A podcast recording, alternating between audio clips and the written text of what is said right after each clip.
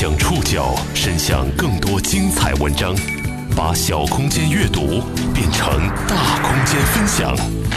报刊选读，把小空间阅读变成大空间分享。欢迎各位收听今天的报刊选读，我是宋宇。今天为大家选读的文章综合了《南方周末》《中国新闻周刊》《财经杂志》《澎湃新闻》的内容，将和大家一起了解体检筛查抑郁症成为热点后。九月中旬，国家卫生健康委办公厅发布的《探索抑郁症防治特色服务工作方案》，让抑郁症重点人群筛查成为社会热点。一时间，关于抑郁症、关于病耻感、关于纳入体检筛查后如何保护个人隐私等各种讨论再度席卷。为什么高校体检筛查抑郁症会成为网络焦点？个人隐私如何保护？我们对抑郁症还有怎样的认识误区？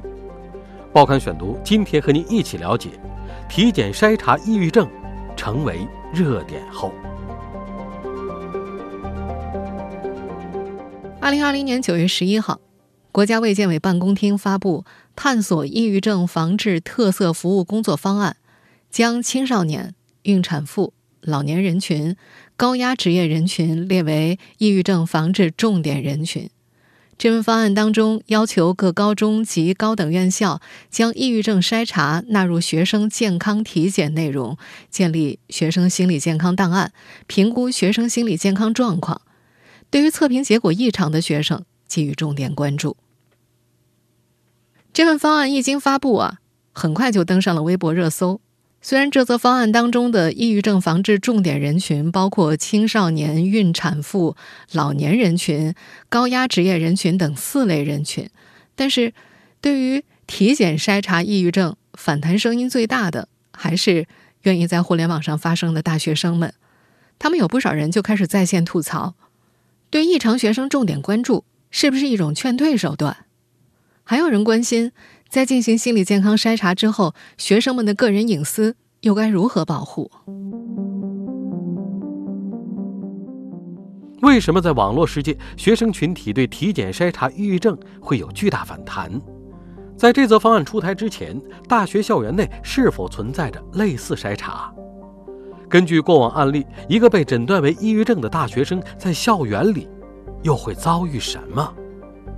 报刊选读继续播出。当体检筛查抑郁症成为网络焦点，根据世界卫生组织的最新估计，全球有三点五亿人罹患抑郁症，从二零零五年到二零一五年增加了百分之十八以上。北大团队二零一九年在《柳叶刀》子刊发表的研究论文显示，中国的抑郁症患者超过九千五百万，终身患病率。百分之六点九，其中女性患者占总患者数的六成以上。关于中国学生群体的抑郁症发病率，目前还没有权威机构发表过研究数据。但是，世界卫生组织前驻华代表施赫德曾经在二零一七年世界卫生日的一场活动当中提到过，有四分之一的中国大学生承认有过抑郁症状。在业内，大学生抑郁症发病比例逐年走高。也早就成了一项共识。实际上，对于高中以及大学生群体进行抑郁症筛查，并不是我们今天在节目一开始提到的那份方案首创的。在过去的很多年间，有很多大学新生都会在自觉或不自觉当中接受一次包括抑郁症筛查在内的心理健康普查。武汉理工大学心理健康与职业发展研究所所长雷武明在接受《南方周末》采访的时候就提到，假设大学新生要交八十块的体检费，实际上有二十块钱可能是用作心理健康普查的费用。这种心理体检呢，往往是安排在完成军训之后的一到两个月内，学习生活状态相对稳定之后进行的。学生凭个人账号密码登录系统之后。需要完成一份有几十乃至数百道选择题的问卷，这些询问睡眠状况、食欲乃至心情的简单问题，就是评估抑郁、焦虑、偏执、强迫等性格以及心理健康状态的量表。比方说，我们今天在节目一开头提到的那份方案当中规定，医疗卫生机构使用的 PHQ 九量表就包括了和抑郁症有关的九个问题。为了避免像“抑郁症筛查”这样的字眼去加剧学生们的病耻感、逃避如实作答，问卷开头呢通常会用英文缩写来指代，并且呢会被叫做人格测试、性格测试等等。早在上世纪九十年代，日本大学生人格量表等测评量表就已经被引进国内了。自此，全国高校逐步建立了对入校新生进行心理测试的制度。二零零四年开始，大学生心理测评工作获得了经费、设备、场地等各个方面的支持，一批面向大学生的心理测评软件系统逐渐出现。对大学新生进行心理普查，已经成为高校心理健康工作者的共识，并且有专家呼吁提高筛查频次，便于及早发现问题，实施早期干预。武汉理工大学心理健康与职业发展研究所所长雷武明就比喻说，抑郁症等心理疾病筛查就像是早孕试纸一样。对于在问卷当中显示出问题的学生，校方的心理咨询中心工作人员会逐一约谈了解情况。有些学生完全没事儿，或者只是有轻微的抑郁情绪，疏导就可以了。如果抑郁情绪比较严重的话，就会推荐学生就医。真正确诊其是否患有抑郁症，要通过正规医院的医生来进行。北京师范大学心理学部的令秀云也表示，在专业的医疗机构或者在专业人士的协助之下，实施抑郁体检筛查，建立学生的心理档案是有意义的，最起码能够做到初步诊断，能够引导患者及时进行治疗。虽然在绝大多数心理研究者看来，开展抑郁体检筛查是一件好事，但在现实世界中，如果一个学生在筛查中被列为重点关注对象，被约谈的体验可能不怎么美好。报刊选读继续播出：当体检筛查抑郁症成为网络焦点，在深圳，今年大四毕业的某高校学生张哥，清晰的记得大一时候。在电脑上填写心理健康调查问卷，在一百多道问题当中，有问到过去是否有自杀的想法，是否实施过自杀。他诚实作答了，这成了他烦恼的开始。张哥记得，在测试的第二周他就被约谈了，他是当着全班同学的面被传唤到心理咨询室的。那次约谈，老师只跟他闲聊了十多分钟。问他平时有什么兴趣爱好，问他为什么会选择考这个学校等等。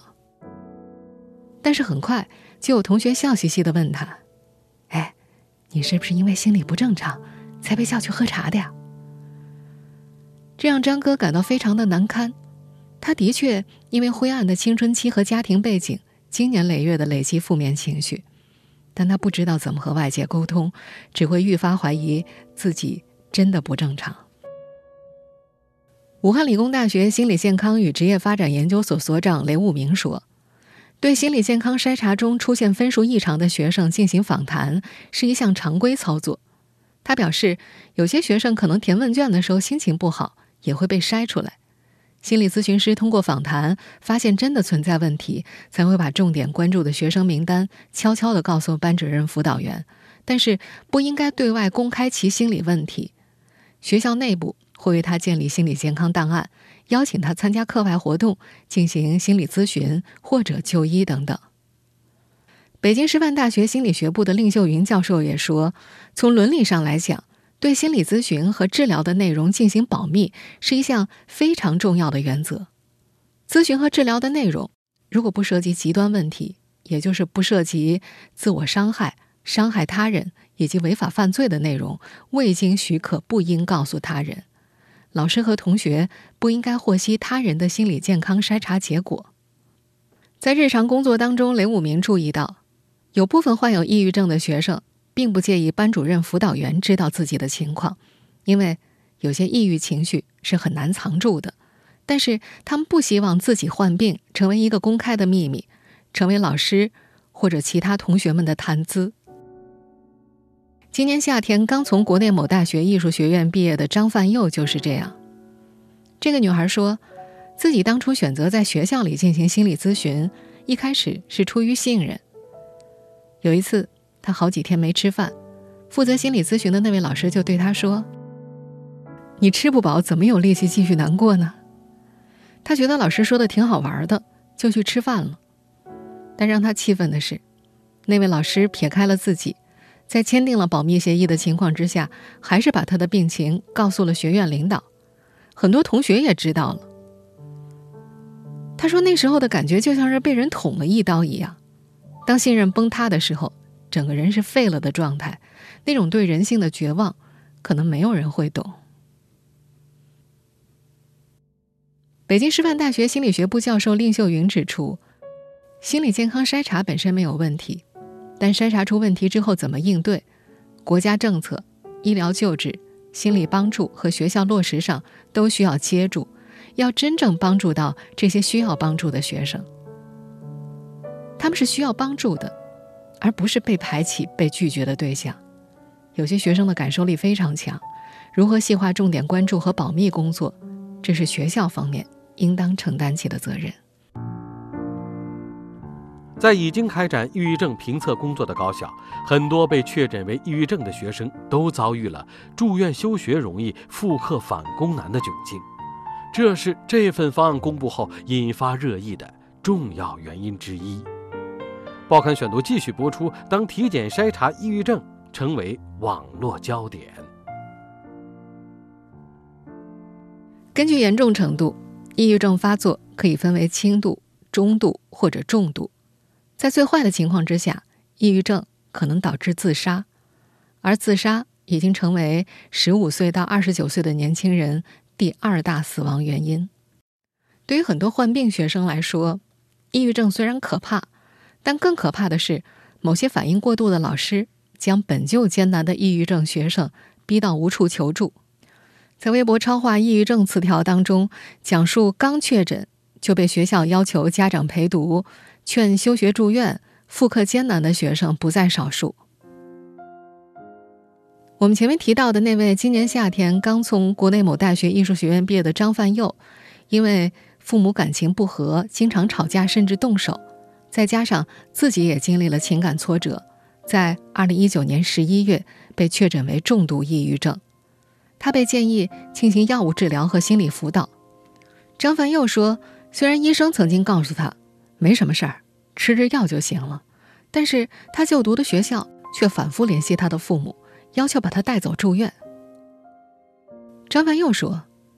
可能在学校看来，得了抑郁症的学生都会自杀，所以必须休学住院，和其他同学隔离。为了这件事儿，他和校领导产生了语言冲突。”北京师范大学心理学部的蔺秀云教授说：“对于高校来说，遇到学生自杀或者伤人的负面事件太多了，他们难免会变成惊弓之鸟。”厉秀云还说，在学校内部，如果发现学生有自伤他伤的可能性，学校的心理咨询师可以突破保密原则，告诉辅导员及家长。但是如果让同学们都知道了，那么肯定是存在操作上的失误。张万佑永远记得，二零二零年五月份，自己在学校门口刚亮出健康码，就被送进了当地的精神卫生中心。诊疗记录显示，这个女孩被诊断为复发性抑郁障碍，母亲陪她一起住进了医院。张万优自述，他在精神病院度过了噩梦般的九天。他记得那时的病区里，除了抑郁症，还有躁郁症等各种精神疾病患者。他们经常打架，也打医生，而自己只能坐在自己的床上，或躺或睡，分不清梦境和现实。他说，每天都在一群人的笑声中醒来，实在是太恐怖了。在一次差点挨打之后，母亲为他办理了出院手续。出院记录显示，张凡佑的情绪较之前有所改善，否认悲观厌世的想法，情感反应上协调。但由于住院时间短，病情尚不稳定，建议家属二十四小时陪护。因为抑郁症发作，张范佑没能按照原定计划考研，一份已经初步达成意向的工作也泡汤了。精神病院一度收走了他的手机，以致错过了和对方的联络。他也没有再被允许回到学校。毕业之后，宿舍里的东西都是室友帮忙收拾送出来的。张万佑还说，同校还有一位同样被诊断为重度抑郁的大四学妹，也有相似遭遇。辅导员每天让那位学妹办理休学，让家长带她去医院。上海市精神卫生中心的副主任王震在日常工作当中也碰到了很多很难返回学校的学生患者。王震说，有的学校会要求医生出具一个康复证明。但这样一来，医生就会遭遇困境了，因为法律上并不存在康复证明这个文书。作为医生，王震会尽量从患者的角度考虑，会在诊疗意见里写出一条建议，比如建议恢复正常学习生活什么的。但王震觉得，这就是一种歧视。他说：“如果学生患了胃病、大出血，康复之后，学校是不会要求你出示这样的证明的。为什么精神疾病就要出示呢？”武汉理工大学心理健康与职业发展研究所所长刘武明也说，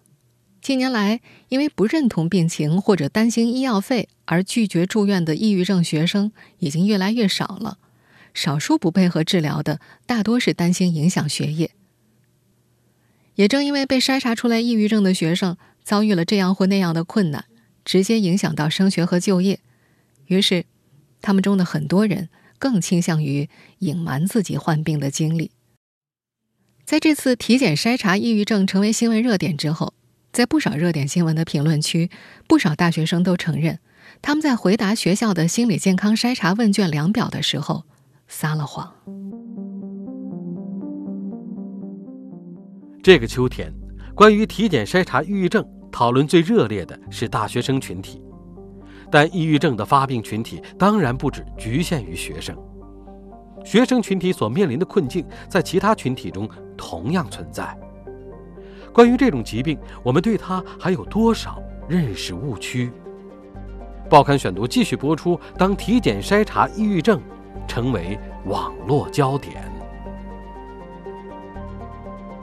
在节目一开始我们就说了，根据国家卫健委办公厅发布的那份方案，被列入抑郁症防治重点人群的。除了我们今天着重讨论的大中学生之外，还包括孕产妇、老年人以及高压职业人群。听说日后高压职业人群也可能会在体检当中筛查抑郁症。已经大学毕业三年、面临很大工作压力的杜鹃，在接受《财经》杂志采访的时候就相当的担心。这个女孩觉得，作为企事业单位的工作人员，如果在集体组织的体检当中被发现患有抑郁症，会对自己产生负面影响。他说：“他是肯定不会在单位体检里选这个项目的，这是自己的隐私。”在上海市精神卫生中心副主任王震看来，不管是学生在问卷量表上撒谎，还是职业压力大的企业员工拒绝抑郁症体检，都是病耻感的问题。这和目前我们整个社会依然对抑郁症有歧视有很大的关系。王震说：“假设你去体检，检查出来有性病或者其他疾病。”这些都是隐私！难道说查出心理问题，会比其他疾病甚至癌症更加严重吗？王震觉得，如果我们整个社会对抑郁症有足够的了解，就能够在一定程度上降低病耻感。这就牵涉到了另外一个问题，那就是抑郁症科普。抑郁症科普是一个需要时间的漫长过程，它需要有更多有资质的专业人士的加入。北京大学人民医院精神科副主任医师屈山在接受中国新闻网采访的时候就说：“近些年，随着媒体的不断科普，大众已经逐步意识到抑郁症是一种需要治疗的疾病。但是对于这种疾病的病因，普通民众依然知之甚少。每次接受媒体采访，屈山都会解释，这种疾病的病因学研究目前很明确的一点就是和基因和环境都有一定的关系。”他还提到，从年龄分布来看，抑郁症发病存在三个高峰期。一般抑郁症的发病初始年龄在二十岁到三十岁之间，这是第一个高峰，并且这种疾病是非常容易复发的。第二次发病高峰在更年期，大约是五十岁到六十岁之间。第三个发病高峰期则是进入老年之后。这位医生表示，人在年龄小的时候，保护因素比较多。所以不容易发病。步入社会之后，开始面临压力和打击，这些打击会在一定的环境之下把易感基因诱发，最终导致发病。他进一步解释，从医生们的临床经验来看，一般学生初入职场之后会面临各种问题，就业、恋爱、结婚、生子等等，在这个过程当中遇到的临界事件比较多，所以会成为抑郁症初始发病的高发年龄段。此外，七十岁之后，人的身体开始出现各种疾病，比如帕金森、肿瘤、脑血管、心衰等慢性疾病，这些疾病也容易引发抑郁症。北京回龙观医院党委书记杨福德在接受采访的时候还提到，对于抑郁症的早期筛查和干预，对于患者来说是尤为重要的。在他看来，精神科的这个特点相当重要。如果你得病五年、十年之后再治，估计预后效果就很差了。这也是我们今天在节目一开始就提到的这份办法当中，把学生、孕产妇、老年人纳入重点筛查人群的关键所在。其实我们不难发现，在这波由体检筛查抑郁症引发的讨论当中，并没有听到孕产妇群体和老年人群体对这个问题到底有什么样的想法。关于孕产妇群体的抑郁症问题，在讨论女性生育话题的时候，我们曾经提过，这个问题也曾经在一定范围内引发过讨论。而国内的老年人群体在抑郁症这个话题上，基本上是失语的。不仅媒体报道当中很少提到他们，网络空间里更难听到他们的声音。北京青年报的一则报道中曾提到，老年人患抑郁症的比例远高于年轻人，五十五岁以上的老年人当中患抑郁症的比例更为突出。只是，他们的这些心理问题，往往被其他身体上的病痛掩盖了。在中国，抑郁症的治疗还面临着另外一个困境，一边是。发病人数众多，另一边是国内的专业医师缺乏。北京大学人民医院精神科副主任医师屈山在采访当中透露了这样一个数字：目前全国的精神科医师还不到四万人，这和一些发达国家相比，数量相差太远了。与心理治疗师、心理咨询师不同的是。医生和非医生的最主要区别就是，专业的医师可以诊断患者是否患有抑郁症，明确患者接下来要采取哪些治疗措施。这是为患者开展诊疗的第一个关口，通常也是最重要的一个关口。屈山医生说，有了专业医师的诊断之后，患者可以根据医生的建议去找心理治疗师进行治疗，或者接受药物治疗。理顺了这样的就诊流程。才可以避免患者走很多的弯路。关于专业医师团队的建设，我国在国家层面已经给出了规划。健康中国行动二零一九到二零三零年当中已经明确提出，到二零二二年和二零三零年，每十万人口，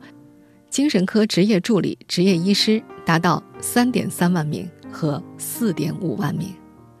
文件当中还明确要建立精神卫生医疗机构。社区康复机构以及社会组织、家庭相互衔接的精神障碍社区康复服务体系，建立和完善心理健康教育、心理热线服务、心理评估、心理咨询、心理治疗、精神科治疗等相衔接的心理危机干预和心理援助服务模式。此外，我们今天在一开始提到的探索抑郁症防治特色服务工作方案当中也提到，到二零二二年。非精神专科医院的医师对抑郁症的识别率在现有基础上提升百分之五十，规范治疗率在现有基础上提升百分之二十。我们可以肯定的是，面对国内如此庞大的抑郁症患者人群，未来注定还有很长的一段路要走。以上您收听的是《报刊选读》，体检筛查抑郁症成为热点之后。我是宋宇，感谢各位的收听。今天节目内容综合了《南方周末》、中国新闻网、财经杂志、澎湃新闻的内容。收听节目复播，您可以关注《报刊选读》的微信公众号“宋宇的报刊选读”。我们下期节目时间再见。